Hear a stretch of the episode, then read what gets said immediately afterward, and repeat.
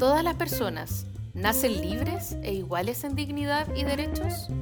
El espacio que existe entre la declaración y la realidad y los caminos para acortarlo son lo que hace andar a los pueblos y lo que anima nuestras conversaciones. Soy Francisco Aedo. Y yo soy Jimena Jara. Y esto es Entre, iguales, un podcast producido por el Instituto Igualdad y patrocinado por la Fundación Friedrich Ebert. Bienvenidos y bienvenidas a Entre Iguales, este podcast eh, humilde, pero interesante. Cumplidor. Cumplidor, claro. Vamos a hablar en esta ocasión eh, acerca de nosotros mismos, yo creo, acerca de la sociedad, acerca de, de, estratificación social, de, de una clase que, que, que, durante mucho tiempo ha sido un tema. Eh, que siempre es tema también a la hora de las campañas políticas y que siempre es tema a la hora de los estudios, porque tiene un alto nivel de complejidad que son las clases medias también. ¿no? Eh, vamos a hablar eh, acerca también de qué es lo que ha pasado con el orden establecido y qué es lo que está pasando también con la gente respecto del orden establecido. Bueno, hay una serie de cosas de las cuales vamos a hablar, instituciones informales, políticas, etcétera. Eh, Jimena, ¿qué te parece qué te parece el tema de la clase media, por ejemplo? En ese sentido, eh, yo creo que es uno de los temas como que siempre surge, eh, siempre se conversa, del cual siempre hay estudios también, pero que a veces a veces está como en la cúspide y a veces como que queda un poco de lado respecto de qué es lo que pasa con los sectores más populares o qué es lo que pasa con la élite, que también ha sido como un tema en los últimos años. ¿no? Bueno, justamente con nuestro último invitado, con nuestro anterior invitado, con Rafael Carranza, eh, hablamos, un poquito alcanzamos a hablar de las clases medias, de cómo se mueven, de la movilidad social y, alcanzamos a entrar en el tema de la definición de las clases medias, pero ahí quedamos medio estancados. Eh, ¿Qué es lo que constituye a la clase media y cómo se ha movido a lo largo de estas décadas y eh, sobre todo cómo queda parada de frente a la pandemia, ¿no? Eh, ¿Y qué pasa con esa clase media? ¿Es, parte de, la insurrección? Eh, ¿Es parte de quienes van a exigir un cambio? ¿O es parte de quienes tienen miedo de que los cambios le arrebaten aquello que han construido con tanto esfuerzo, ¿no? Esas son algunas de las preguntas que hoy día nos traemos entre manos. Claro, que se mueve un poco entre, contra el orden, y, pero de alguna manera también respecto de la vulnerabilidad. Son como diferentes tópicos. Bueno, y para eso vamos a conversar entonces con eh, Manuel Barcet, profesora titular del Departamento de Sociología de la Universidad de Chile, investigadora también del eh, Centro de Estudios de Conflicto y Cohesión Social, COES. Ella es socióloga, es magíster en Historia y Civilización y es doctora en sociología y sus líneas de investigación, una de ellas es el tema de la estratificación social en las clases medias, precisamente. ¿Te parece, Jimena? Vamos, vamos, vamos. Bueno, y eh, estamos entonces para conversar con Emanuel Baroset. Eh, yo creo que hay dos líneas de, que, serían súper interesantes tratar con, contigo, Emanuel. Eh, te agradecemos por estar acá. Y quiero partir por el lado de la estratificación social y las clases medias. Ustedes han estado trabajando harto ese tema y de hecho hace poco sacaron el estudio este de clases medias en tiempos de crisis, vulnerabilidad persistente, etcétera. En ese sentido, a ver, las clases medias eh, en Chile presentan una importante fragilidad y de alguna manera vulnerabilidad en las últimas décadas, a pesar de que venían con 30 años aproximadamente de crecimiento, eso ustedes lo mencionan de hecho en el estudio. Sin embargo, en este mismo análisis que hacen, se establece que hoy existe eh, una mayor presión sobre las clases medias a nivel global, porque de alguna manera eh, el trabajo, los ingresos del trabajo han perdido peso específico frente a la riqueza. ¿no? Entonces, para no ir tan lejos, en Chile, digamos, no hubo capacidad de ahorro de las clases medias en este periodo que fue de crecimiento. Entonces, la pregunta es, ¿cómo se observa, a tu juicio, a la o las clases medias eh, tras este periodo, en los próximos años, también considerando la revuelta, digamos, eh, de cara a los sectores más acomodados que parecen haber capeado mejor forma también de alguna manera la crisis? Bueno, primero que nada, muchas gracias por la invitación. Es un gusto estar aquí hoy día con ustedes.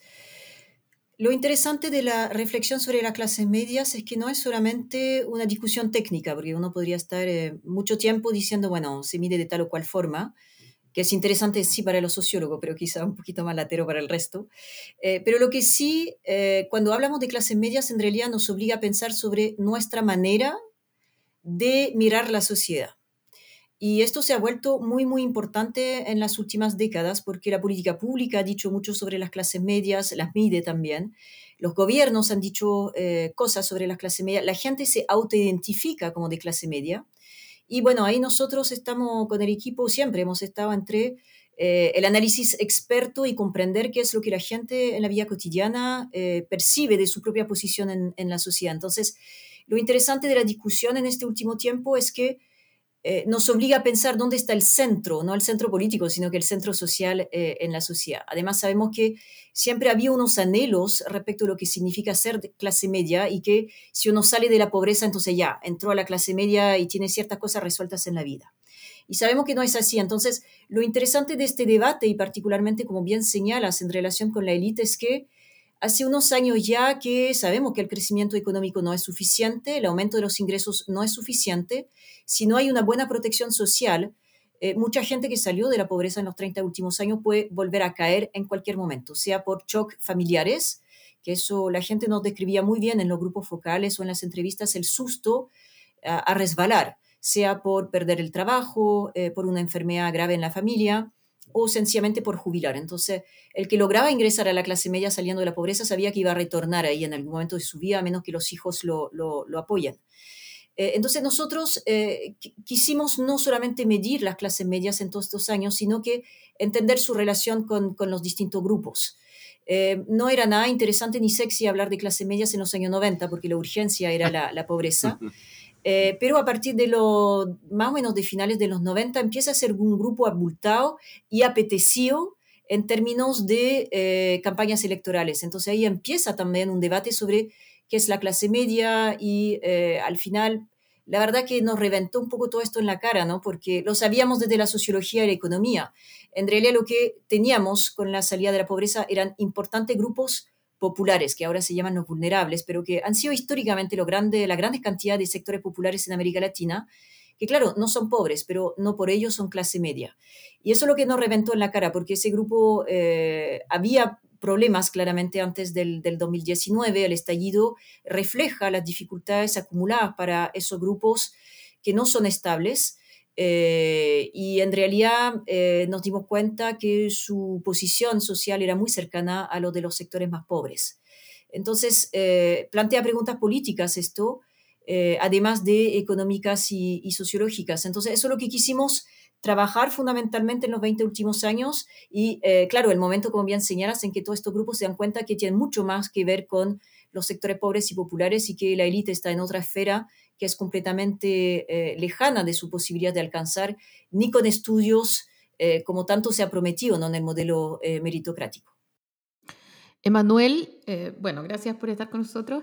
te quiero preguntar justamente a propósito de, esta pauperización de las clases medias y, de que, corre a la par con con una fuerte focalización, lo dicen ustedes, de las grandes políticas sociales, ¿no? Hay políticas sociales que toman muchos eh, esfuerzos del Estado, generan mucho gasto público, pero que están muy focalizadas. Por ejemplo, las pensiones, el sistema, de, el, garantizar pensiones universalmente, porque son eh, pensiones muy pequeñitas y solo para gente que no tiene las pensiones o que genera un monto compensatorio, pero que todavía es muy bajito. Y sin embargo, eh, las grandes masas están jubilando con pensiones muy bajas, ¿no? y, y lo que tú decías es que efectivamente en ese momento, como a partir de los mil, eh, las campañas políticas empiezan a apuntar a la clase media, ¿no? Eh, la clase media se ve como un sujeto político eh, sobreendeudado también, porque tiene que acceder al mismo consumo, tiene que pagar ISAPRE, por ejemplo, o está en FONASA, pero tiene que pagar prestaciones, tiene que pagar el subsidio del colegio, en fin, tiene una serie de gastos que no tienen las clases populares y donde sí hay política social del Estado. Y en ese sentido, durante la pandemia, cuando la clase media también, se ve muy confrontada a la posibilidad de empobrecerse y de hecho se empobrece, eh, vemos algunos atisbos, algunas políticas sociales muy exitosas de corte universal. Una de ellas, por cierto, la, de vacunación, que está muy bien evaluada, la gente la, valora mucho y... Eh, que no tiene distinciones de ningún tipo, son los mismos vacunatorios, la gente puede elegir dónde va, etcétera, eh, que, que, es muy, muy apreciada y que tiene además una, eh, una progresión que es lógica. Los que más necesitan primero reciben primero y después los otros, ¿no? Y no parece haber eh, ninguna, ninguna contradicción con, con, el sentido común. Y el otro es el, este IFE universal, que no es el primer IFE, que es el este IFE de emergencia de 60 mil pesos, sino que termina siendo un IFE bastante más eh, abultado y que llega con menos focalización y que sí sirve eh, para, para, resolver algunos de los problemas de efectivo de la gente. Y a partir de estas políticas, Emanuel, ¿tú crees que es posible vislumbrar eh, algunas soluciones, reforma tributaria de por medio, para esta clase media, para generar mayor movilidad social, para que a partir de la política social le llegue un oxígeno que no le va a llegar probablemente eh, con sus esfuerzos personales. Voy a volver a lo, primero que, eh, que, señalaste, que es la, hipótesis de la pauperización de las clases medias. Em, a ver, la, triste historia de América Latina es que tenemos crisis muy fuertes cada cierto tiempo, ¿no? Y en América Latina yo creo que todo el mundo lo tiene muy claro, salvo acá en Chile, donde los 30 años de crecimiento que tuvimos, que fueron excepcionales a todas luces y permitieron bajar fuertemente la pobreza, eh, nos dio la sensación de que a lo mejor esto iba a continuar. Ahí cometimos un, un error de apreciación en términos generales, en, digo, nosotros en general en Chile como, como comunidad. Eh, y el resbalón que eh, nos pegamos con eh, la, pandemia, pero que, venía ya desde el, estallido. por ahora lo planteamos en el informe con los colegas, María Luisa Méndez, Modesto Gallo, Dante Contreras y Vicente Espinosa, que es el informe que ustedes señalaron que hicimos en conjunto con la Comisión Económica para América Latina, que es un organismo de la ONU. Lo planteamos como hipótesis, porque por ahora sabemos que durante la crisis los sectores medios pierden ingresos. Eh, proporcionalmente más que los sectores bajos, ya que no tenían muchos ingresos, entonces proporcionalmente. Y además, como bien señalaste, con una necesidad de pagar servicios eh, en términos de educación y salud que eh, los sectores más pobres reciben por otra vía, malos, pero que lo reciben por, por otra vía. Entonces, hay una baja de los ingresos, lo sabemos. La hipótesis de la pauperización hay que ver, porque eso es una referencia directa a lo que pasó en Argentina al inicio de este siglo, eh, que es también una referencia a lo que pasó eh, al final de los años 60 en muchos países de América Latina cuando se agota el modelo de sustitución de importaciones. Entonces, eh, un grupo que logra emerger, en general no con grandes ingresos, pero salir de la pobreza y que regresa a una situación de pobreza, tenemos en muchos países de América Latina en muchos momentos, caso de Venezuela y así sucesivamente. Entonces, es una hipótesis por ahora. Esperamos que no, que no se cumpla. Pero para ir al tema que tú señalas de la, del, del, gasto, la focalización y que avanzamos muy rápido hacia un sistema universal, sí, la pandemia nos obligó a pensar en Chile en cosas que yo creo que muchos sectores de la población y del gobierno se rehusaban completamente en pensar. La discusión sobre el ingreso universal había avanzado a nivel global en varias partes, eh, se habían instalado y monitoreado en, algunas, en algunos países a la aplicación del ingreso universal, pero en Chile estábamos muy lejos de eso. Uno, porque implica un gasto público que pocos mm. querían hacer. Dos, porque no hay solidaridad social suficiente en Chile como para pensar que mis impuestos van a ir a pagar una pensión para gente que no va a trabajar, ¿ya? porque es un derecho por estar vivo recibir ese ingreso mínimo. Eh, y, bueno, y con ese ideal de la un poco pervertido que tenemos de la meritocracia en Chile, no había piso. Llega la pandemia y ahí, claro, tenemos que enfrentar eh, una situación en la cual el registro social de hogares eh, patinó un tiempo porque no logró actualizarse con suficiente rapidez como para otorgar beneficios a la gente. ¿ya? Y acordémonos que eh, los sectores medios definidos por el gobierno no tuvieron ayuda sino hasta más o menos agosto del 2020, es decir, ya casi seis meses de iniciar la pandemia. Y en realidad lo que compensó la pérdida de ingresos de los sectores medios es el retiro del 10%, es decir, no fue una política social. Y eso es lo más preocupante para el caso de Chile, porque hay otros países donde, voy a hablar del caso de Francia, que mejor conozco, las cifras indican que el grueso de la crisis la absorbió el Estado, no las empresas, no las personas, sino que el costo de la crisis la pagó eh, fundamentalmente el Estado. No es que hay personas que no hayan bajado de sus ingresos, pero es una minoría. En cambio, acá en Chile, una gran mayoría bajó sus ingresos, pero no hubo ayuda compensatoria, sino hasta tarde, no es que no la hubiera, pero el UF universal llega muy tardíamente. Además hay que acordarse de toda la discusión que hubo del reclamo de gran parte de la población que decía, a ver, pero el bono clase media no califico. Eh, o no entiendo el sistema porque es tan engorroso que eh, al final accedí, pero voy a tener que devolver el dinero. Entonces, fue muy interesante el debate en Chile porque pasamos de la hiperfocalización, que fue efectivamente el modelo que hubo desde el retorno a la, a la, democracia hasta hace poco. Igual hay una serie de beneficios que se habían ampliado en educación, la gratuidad en la educación superior, eh, ayuda a la vivienda. No es que estuviéramos ya hace tiempo solo focalizados en los más pobres, se había ampliado bastante el, el foco. El paso a la universalidad problemáticamente es que se hizo tarde, bastante mal y sin un plan de financiamiento que permita ver cómo lo vamos a mantener en el tiempo. Y además la medida que fue más eficiente para la clase media de los retiros del 10%, eh, en realidad desfinanciaron completamente eh, las pensiones a futuro y estamos así como con el problema medianamente solucionado ahora, pero un marco bastante populista en el sentido que se extiende fundamentalmente porque estamos en, campaña y hemos hipotecado completamente el futuro. Entiendo que hay muchas razones detrás de la legitimación de los retiros del 10%, pero nos quedamos bastante desnudos frente al, futuro. Sí, Emanuel, precisamente te quería preguntar de eso porque hay una, una, de las cosas que me llamó la atención fue respecto a este tema. Porque los retiros del 10%, te quiero preguntar no tanto por las repercusiones económicas a nivel societal o, o la repercusión a nivel internacional, que hablan que, demanda y todas esas cosas, digamos, sino que por el hecho de que queramos o no, producto efectivamente de lo que tú estás diciendo, o sea, el retraso que hubo de, parte del Estado, de, alguna manera, de llegar a tiempo. Eh, yo creo que ciertas asimetrías de información también respecto de algunos de los, porque es verdad que eran, sistemas muy sumamente engorrosos y en muchos casos además sin contemplar esa simetría de información que ocurre con sectores más populares que muchas veces no tienen el mismo acceso que pueden tener otros sectores a la información para acceder. Eh, pero querámoslo o no, los retiros pasaron a formar parte como del paisaje cultural y, una forma en la cual además eh, han pasado a ser parte de, la organización económica del país y también de la doméstica, o sea, de la economía doméstica de cada hogar, que, en el fondo todavía tiene, contempla en algunos casos ese retiro para ciertas actividades como, por ejemplo, algunas pueden ser positivas, como bajar el endeudamiento, otras son más que inversión dentro de la casa. Entonces, la pregunta es, ¿de alguna manera no cambió culturalmente algo sobre todo en qué sentido? En el sentido de, por ejemplo, lo que se considera justo o no, lo que se considera eh, como mi plata o no, es mi plata, eh, el tema del... El, incluso ustedes creo que mencionan de alguna manera de que el concepto del lucro hay un cierto cambio dentro del tema del 10%, de los cambios de retiro del 10%, y eso quizás es un cambio cultural mucho más profundo que no estamos viendo eh, a puertas de lo que estamos observando, digamos, en las discusiones sobre el retiro.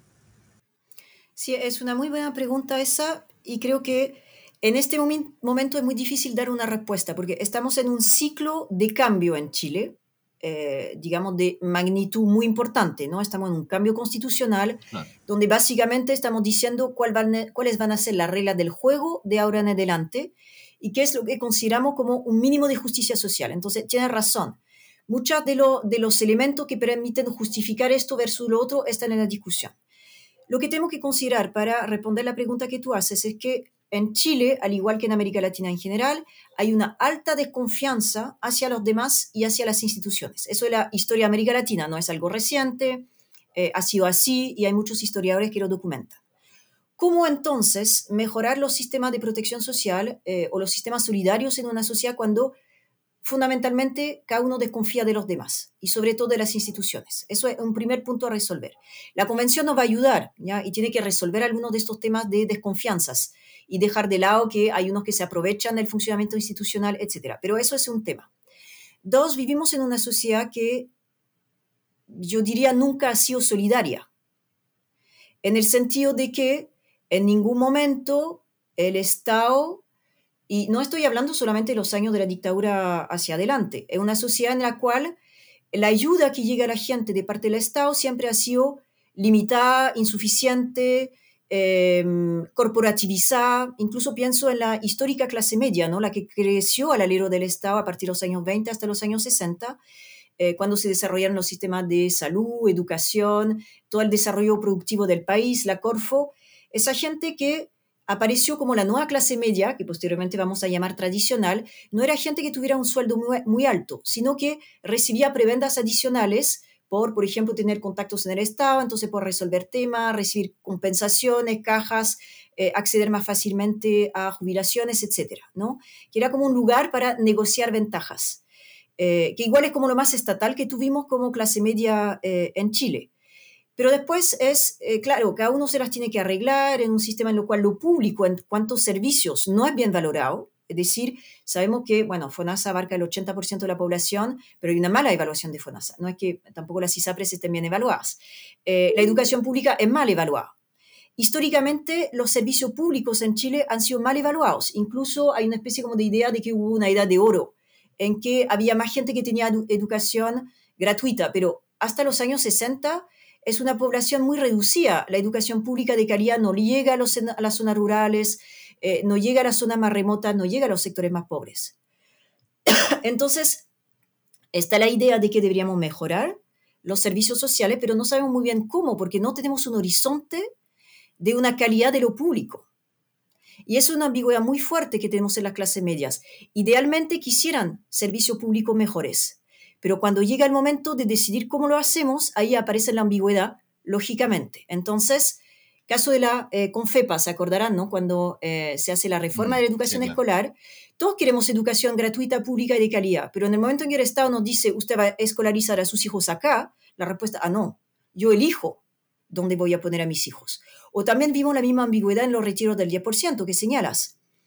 El retiro del 10% hay una dimensión que puede ser derribar ese sistema abusivo, pero hay también una decisión, oye, yo recupero mi dinero, eso es mi dinero y yo hago lo que quiero con mi dinero, aunque hipoteque el futuro en términos de eh, cómo socialmente vamos a resolver el tema de las pensiones. Entonces, yo creo que la pregunta que tú planteas es muy interesante, pero las respuestas en general son muy ambiguas, porque tenemos deseos de, por ejemplo, no lo abordamos antes, el ser de clase media es como una especie de imaginario, de tener cierta estabilidad, el autito, la casa, eh, pero sabemos que en la realidad es mucho más complejo porque conseguir todo esto individualmente o familiarmente es re complicado. Y muchas veces si todos queremos un auto y todos queremos una casa, vivimos en, sus, en, ciudades que son invivibles. Entonces también el imaginario que hay en torno al estilo de clase media, sabemos que no es un estilo sostenible en el tiempo el del, lujo y de, la clase alta menos sostenible, digamos, para el planeta. Es como parte de nuestro doble estándar también. Sí, es interesante la, palabra que tú usas, porque cuando yo llegué a Chile en los años 90 se usaba mucho esta palabra. Mm. Ahora no tanto. Yo creo que igual. Acá de decirnos entero a ¿ah? todo esto, que se me ha caído el carnet. Sí, se nos cayó el carnet ambos. Eh, mm. pero lo interesante es que ahora no se ve solamente como un doble estándar, se ve como una pluralidad de demandas que la sociedad hace particularmente frente al Estado y en su propio posicionamiento como sociedad, y ahí no está muy bien resuelto cómo asegurarlo, porque necesitamos financiar un montón de cosas, como bien se señaló, todas las reformas que vienen de educación, de salud, eh, pero hay que pagar por eso, ya el cobre no va, no va a pagar eternamente por eso. Y sería más seguro que tengamos un sistema solidario, pero ahí hay un montón de ambigüedades que salen, porque los sectores de clase media, eh, los distintos que hay, tienen la sensación hiper anclada de que todo lo que tienen es por esfuerzo propio. Y ahí está toda la, nosotros lo hemos estudiado durante 20 años, el relato, la narrativa sacrificial. Todo es sacrificial, que puede haber alguna matriz eh, religiosa, que no, no soy especialista en religión, eh, quemarse las pestañas estudiando, eh, todo lo que tengo me lo saqué yo, mm. rascarse con las propias uñas. Todo el relato es siempre individual y sacrificial. Partirse el lomo partirse el lomo. No, podríamos hacer así como todo el... el manual. Eh, toda la lista. Un manual, claro. Un manual. Y es muy interesante porque cómo pasar de ese relato de que yo lo que tengo nadie me lo ha regalado a avanzar a algo que justamente no sea así como tan focalizado, porque el problema de las clases medias también es que ven que los sectores populares o pobres se les ha regalado todo, lo que también es una falacia, ¿ya? Eh, pero hay esa idea de que yo me diferencio del pobre o del sector más popular porque yo sí merezco lo que ganó mi posición en la sociedad. Y ahí estamos como en un entuerto sobre cómo vamos a decidir entre todos eh, cómo financiamos y qué recibe quién en función de qué en la nueva sociedad que estamos eh, creando hoy en día. Además, con ese pleito que bien señalaron ustedes de que la élite no está contribuyendo mucho, ¿no? Eh, y la clase media tampoco quieren construir demasiado si es que los otros sectores tampoco contribuyen. A propósito de lo que dices de la élite, Emanuel, eh, y que en el informe aparece eh, como, como esta precaución de que si las élites no son convencidas finalmente de que, de que es necesario este nuevo pacto social, eh, todo se vuelve muy cuesta arriba. te quiero preguntar si a la luz del debate electoral, ¿no? De, lo que han expresado candidatas y candidatos, ¿te parece que eh, se están haciendo cargo en esta conversación de los desafíos que hay en, primer lugar? O sea, eh, ¿hay una narrativa de campaña en la que veamos esta necesidad de refundar un pacto social? ¿A ti te parece que las candidaturas se están haciendo cargo de esa conversación? A ver, de lo que he podido observar de la campaña, mi primera respuesta sería no porque mm. tampoco es su rol. Es decir, esto le corresponde más bien a la convención, me parece. Y yo creo que hay cierta como separación de las tareas ahí. Pero para retomar lo que tú señalas, porque eh, yo creo que hay una dimensión de tiempo que es muy importante. En la campaña parlamentaria o presidencial, el horizonte es que me elijan. Por lo tanto, un, un horizonte extremadamente corto. Y nadie puede salir elegido en un horizonte extremadamente corto diciendo eh, vamos a sacar a la élite de su lugar, salvo quizá la propuesta que tiene Artés, ¿no? O que, que estuvo antes en otras, eh, digamos, en otras campañas parecidas a la suya o del, mismo, del mismo grupo, que sería quizá la única que eh, entra más bien en, en, ese debate. Pero hay un tema de temporalidad, hay, hay temas de la, que son parte de la solución que no están en el tiempo que le interesa a alguien que está en una campaña electoral resolver.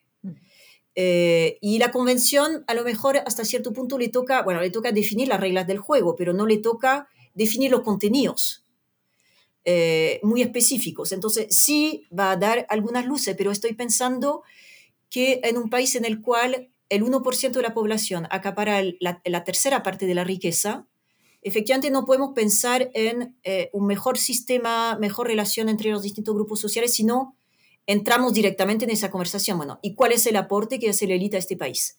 Lo interesante es que eh, hay una parte de la élite, como estudiantes que trabajan sobre esos temas, que hacen trabajos fabulosos, que muestran que parte de la élite chilena está hiperconvencida de que lo ha hecho fantástico en los 200 últimos años, ¿no? Y que la chusma se alza cada cierto tiempo, pero bueno, pasa cada cierto tiempo y después recuperan el, control, ¿no? Y ahí los historiadores lo, lo muestran eh, muy, muy bien. Entonces, claro, estamos en un momento en que la chusma se alzó de nuevo, eh, la élite que tiene una visión más, de tiempo sabe que, bueno, eh, hay arreglos que hacer, algunos, algunos reaccionaron desde el miedo, ¿no? En octubre y noviembre del 2019, cuando la única vez en que se habló de que eventualmente se podría subir el sueldo mínimo de 350 mil a 500 mil pesos fue en el momento el mayor susto de parte de la élite económica. Después, bueno, obviamente se olvidó ese tema y no lo volvimos a hablar, siendo el tema del ingreso mínimo tan central para eh, mejorar, digamos, el, nivel de vida en este país, ¿no? Eh, entonces, el, tema como del, aporte que puede hacer la élite eh, es un debate global en este minuto. Chile no está ajeno a eso, está, bueno, todo lo que escuchamos ayer de Biden con, que dice que ahora sí, la élite va a tener que contribuir. Entonces, es un debate en el cual estamos, pero un debate complejo porque es asimétrico. O sea, desde una propuesta política puedes decir ya, ahora sí la élite va a contribuir, pero después hay debates que son tabúes quizá una de las cosas que habría que partir haciendo eh, es suprimir los colegios de élite. Pero cuando hablamos de la reforma del sistema educacional, se reformó todo lo que está abajo, los particulares subvencionados y los... Pero nadie habló de los colegios de élite, ¿ya? Y, ese es un, parte del tema, es decir, los especialistas en educación van a decir, ustedes no pueden ecualizar el sistema chileno si sigue del nido de águila para abajo de ese 7%, 7 de la matrícula. Entonces, y eso no, no es parte del debate actual porque es un debate mucho más duro, mucho más crudo eh, y necesitamos tiempo, sí. Emanuel, y yo precisamente respecto a eso tú sientes, porque tú, tú has trabajado harto este tema, me acuerdo, eh, ¿has sentido de alguna manera una rotura con eso que, se ha llamado el, tema de las dinastías o, los apellidos que han gobernado de alguna manera o, o que siguen gobernando la política y la élite eh, ¿Has sentido alguna rotura de eso, con, por ejemplo, con el tema de la Convención Constitucional? Te lo pregunto porque es algo que habrá llegado para quedarse. Se observa una Convención Constitucional efectivamente mucho más amplia, de hecho tan amplia que incluso llega a molestar a sectores que eh, son muy cercanos a la Convención Constitucional. estoy pensando en el tipo que se puso a cantar el otro día. O sea, hasta ese nivel de amplitud, por decirlo de alguna manera, ¿no? Eh, ¿Eso tú crees que llega de alguna manera para quedarse o, vamos a tener una especie de contraestallido que nos va a retornar al orden establecido durante décadas y 200 años, objetivamente? Y esa es la pregunta. Eh, y sabes qué? Te lo quiero mezclar con otra cosa también.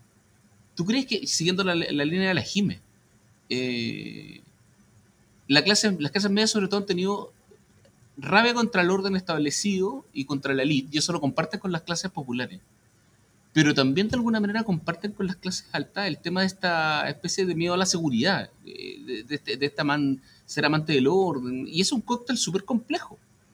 Es súper complejo, entonces, eh, ¿qué es lo que se debe tomar para este nuevo pacto que, hablaba la Jime? O sea, que, que y partiendo de la premisa, digamos, de que si no cumplimos con elaborar ese pacto, en teoría podríamos caer en un grave problema respecto al desafío de la cohesión social también para este país, ¿no?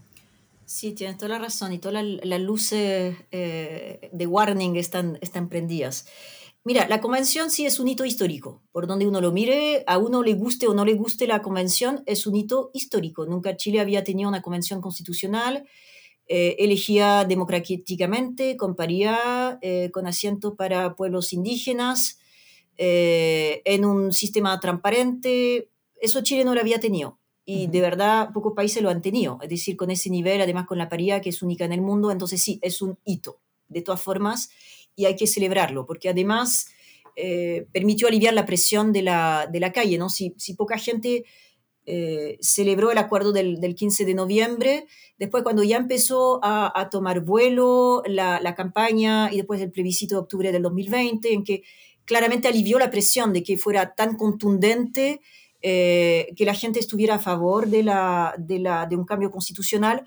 Eh, sí, y cuando uno mira la, composición de la Cámara, de la Convención, está mucho más cercana a la diversidad de la sociedad que cualquier otra Cámara que haya tenido Chile en su historia.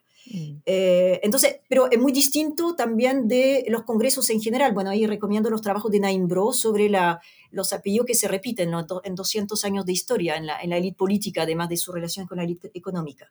Pero la convención se va a disolver en un momento, es un grupo humano que no va a tener mayor necesariamente impacto, o sea, bueno, podrían después postularse a otros cargos, no hay problema con eso, pero eh, no está ahí como para quedar eh, en el tiempo. Lo que sí podemos esperar, quizás, como tú bien lo señalas, un, no sé si un contraestallido, pero presiones. Sabemos que la élite también no se mueve eh, directamente en los pasillos de la convención, aunque tiene una avanzada ahí eh, del rechazo, sino que están todos los otros espacios donde funcionan y que no están a la vista eh, del escrutinio público en general. ¿no? vivir escondido también es una parte del, privilegio que tiene la élite para tomar decisiones que no son parte de la vía eh, política eh, o democrática. Cada vez más difícil, obviamente, porque hay más escrutinio. Eh, pero sí, vamos a tener un ciclo de ir por un lado, retroceder, que es clásico en todos los grandes procesos de revuelta social y política. Se establecen acuerdos, se avanza, se retrocede, y tiene que ver mucho también con la situación económica. Y ahí quiero ir al segundo punto de lo que tú señalas. los sectores medios, están en general muy enfocados en la salud de la economía y en cuán bien le va a ellos en la economía. Históricamente se ha demostrado que no son grupos particularmente ideologizados, salvo en algunos momentos, a lo mejor en la UP, acá, eh, o en otros momentos específicos de la historia, eh, por X razones. Pero fuera de esos momentos, en general son grupos que miran cómo va la economía y si un candidato de izquierda le asegura un buen crecimiento económico, va a votar por la izquierda. Pero si después un Sebastián Piñera le dice yo voy a asegurar crecimiento porque nos hemos estancado en el último tiempo, van a cambiar de bando. ¿Ya? Y eso se ha demostrado en numerosos estudios en el siglo XX. Buscan seguridad, como bien dices, porque además como en Chile sienten que todo lo que tienen es por esfuerzo propio, el tema de la seguridad y no perder es importante. Y eso nos obliga a mirar hacia adelante. Y volvemos al tema de las ambigüedades eh, claro, podemos querer progreso, mayor solidaridad, nos identificamos con el pueblo, ¿no? que es esa categoría como sociopolítica que salió con la dignidad que hubo en las protestas, eh, pero después en el aterrizar eso y en mi vida, en el cotidiano, hay que ver qué pasa. Yo creo que la pandemia nos diluyó un poco ese debate, ¿no? porque la pandemia fue enfrentar la emergencia y ver cómo nos las arreglábamos, pero en la medida que vamos a hacer de la pandemia va a volver eso. De los modelos que se me propone, ¿cuál es el que más me va a asegurar eh, estabilidad económica, crecimiento económico y paz ciudadana, como se dice. Y ahí no hay ningún candidato que asegure los tres eh, conjuntamente. Entonces, eh, y va a volver la ambigüedad de qué es lo que cada familia va a privilegiar respecto de los tiempos que vienen. Entonces, sí estoy de acuerdo con lo que señalas, el miedo a la inseguridad es muy fuerte y la inseguridad ha aumentado debido a la pandemia. Yo creo que todo lo palpamos y lo percibimos en la ciudad y eh, fuera de la ciudad. Eh, y hay sentimientos, y eso lo mostramos también en COES. Hay otro estudio eh, donde participaron otros colegas que muestran la importancia de sentimientos como el miedo y la rabia. ¿Ya? Hay otros equipos que trabajan en eso. Las ciencias sociales han re eh, enfocado su atención en los sentimientos, particularmente los sentimientos negativos, porque son muy potentes. Mm. Y efectivamente son los que llevan acción eh, destructiva.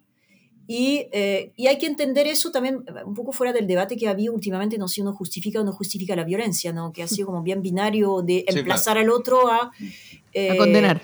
A condenar, claro. Pero esos sentimientos, como bien señalan ustedes, de, rabia y de miedo, están muy presentes aún y no, no han salido del debate, están ahí presentes y los vimos en los dos años de la conmemoración de eh, del estallido. Eh, y además estaba un ciclo de acción colectiva que es largo. Partió en el 2006 con los pingüinos, tuvo un auge en el 2011, reventó la situación en el 2019 y además hay estudios que muestran que post pandemia regionales sigue habiendo un, un, ciclo de acción colectiva para estabilizar las cosas. Entonces yo creo que nosotros nos vamos a demorar 5 o 10 años, y hay muchos colegas que coinciden, eh, más allá del trabajo de la convención en estabilizar qué es lo que queremos. Y necesitamos mm. tiempo para salir también del ciclo recesivo. Ahora volvió el crecimiento, pero con inflación. Es un, un, escenario muy inseguro para todos, pero particularmente para la clase media que dependen más que los otros grupos de sus propios ingresos. Y ahí la triste lección a la cual tenemos que eh, volver a pensar siempre es que puede haber una alianza entre sectores más populares y clases medias políticamente en un momento, como el, que tenemos ahora. Pero recordemos lo que pasó en los años 70. Hay un momento en que se disocia y una parte de la clase media que va a pasar a defender una visión de orden. Es lo que pasó en Alemania en los años 30, ¿ya? Eh, que también eh, propuestas más extremas, eh, como el nazismo, tuvo respaldo de las clases medias en un momento. Estos son como más extremos, ¿no? uno chileno y uno en, en Europa. Y eh, que no lo está dejando para nada tranquilo, además tampoco. Eh, no quiero dejarlos para nada tranquilos, porque tenemos que mirar en la historia. Estamos en un momento muy importante en la historia de Chile y no podemos farrearnos lo que viene, eh, lo que estamos definiendo ahora, lo que va a establecer las reglas del juego, quizá para 30 o para 100 años. Nos quedamos con esa preocupación y también con la certeza de que estos escenarios tan extremos mm, no están quizás tan lejos como, como querríamos creer eh, a, primer, a primera vista. Pero eh, no te podemos pedir eh, perder, Manuel, sin pedirte una recomendación para que nos digas un artículo, una serie, una película, un libro, lo que quieras recomendarnos para poder seguir, ojalá pensando estos temas. Eh, bueno, en este momento le recomendaría un libro que estoy leyendo. Eh, entonces se trata del estallido social en clave latinoamericana, que es el último libro de Danilo Martuccelli, eh, que justamente reflexiona, y veo que no soy la única que lo tiene, yo voy en la página 51, no sé en qué vas tú, que justamente permite reflexionar desde la historia latinoamericana, porque somos latinoamericanos, tendemos a olvidarlo un poquito y mirar demasiado Finlandia o los países nórdicos. Mm.